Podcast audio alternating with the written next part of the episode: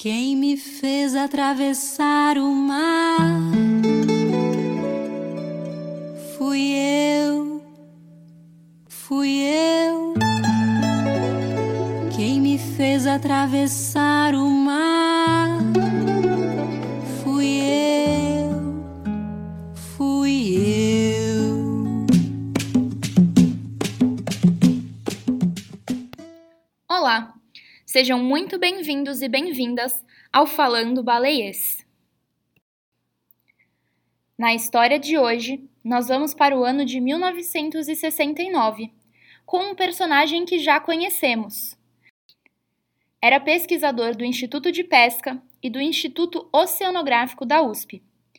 João de Paiva Carvalho, lembram? Ele apareceu lá no episódio 2, mas dessa vez ele escreveu um artigo sobre o registro de uma baleia bicuda de Cuvier na costa de São Paulo.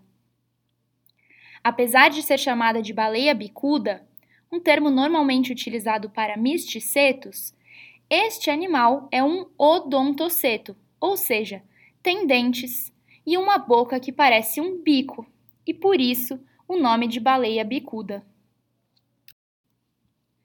Existem 22 espécies conhecidas desse tipo de odontoceto, mas elas não são muito bem conhecidas, justamente porque habitam ambientes de águas profundas e geralmente não se aproximam das embarcações.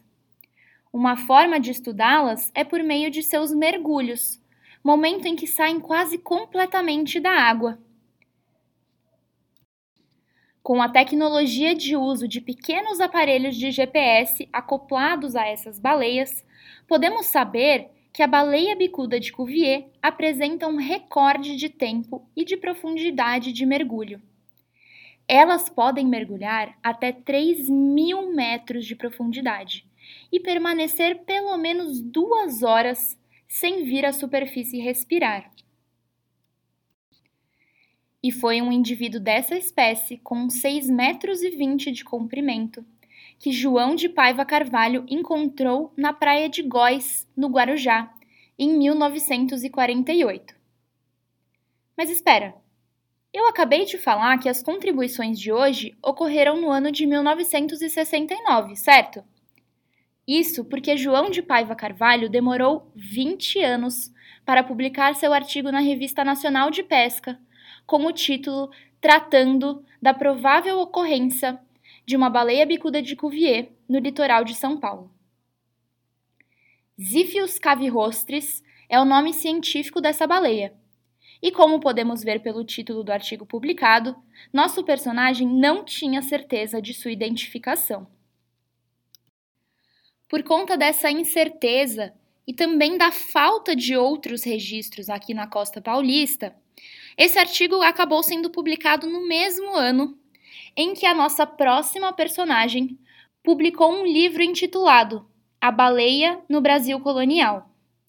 Miriam Ellis, historiadora e professora da USP, efetuou uma pesquisa que pode ser considerada uma verdadeira obra de arte.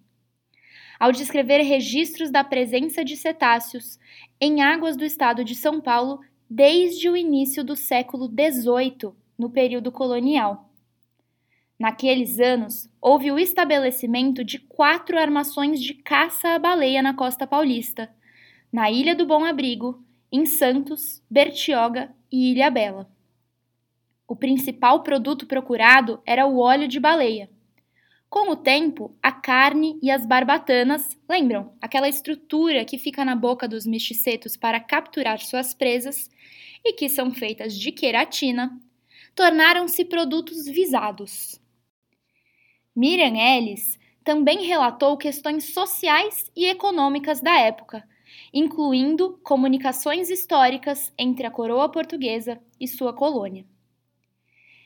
Infelizmente, não foi possível à historiadora avaliar os números de baleias caçadas naqueles anos e determinar quais as espécies que foram caçadas. Muito provavelmente, a caça foi focada na captura de baleias francas, espécies que, quando visitam a costa brasileira, costumam utilizar baías e enseadas rasas. Inclusive, é possível avistar essas baleias da própria terra. Como mencionado anteriormente, Miriam Ellis não era bióloga, e sim historiadora. E por isso, é importante enaltecer sua dedicação ao tratar de uma temática que envolve a interface entre a história e a biologia. Ela nasceu no Rio de Janeiro em 1922 e graduou-se em Letras Neolatinas em 44. Obteve o título de bacharelado e licenciatura em Geografia e História em 1951 pela Faculdade de Filosofia, Ciências e Letras da Universidade de São Paulo. Trabalhou como professora da USP a partir de 62 e foi professora titular entre 73 e 85. Miriam faleceu em 1992 com 94 anos. E é com grande admiração e respeito pela belíssima história e por retratar capítulos importantes da história do Brasil com qualidade muitíssimo acima da média que nós deixamos o nosso muito obrigada a essa pesquisadora. Por hoje é só. Nos vemos nos próximos episódios de Falando Baleiês.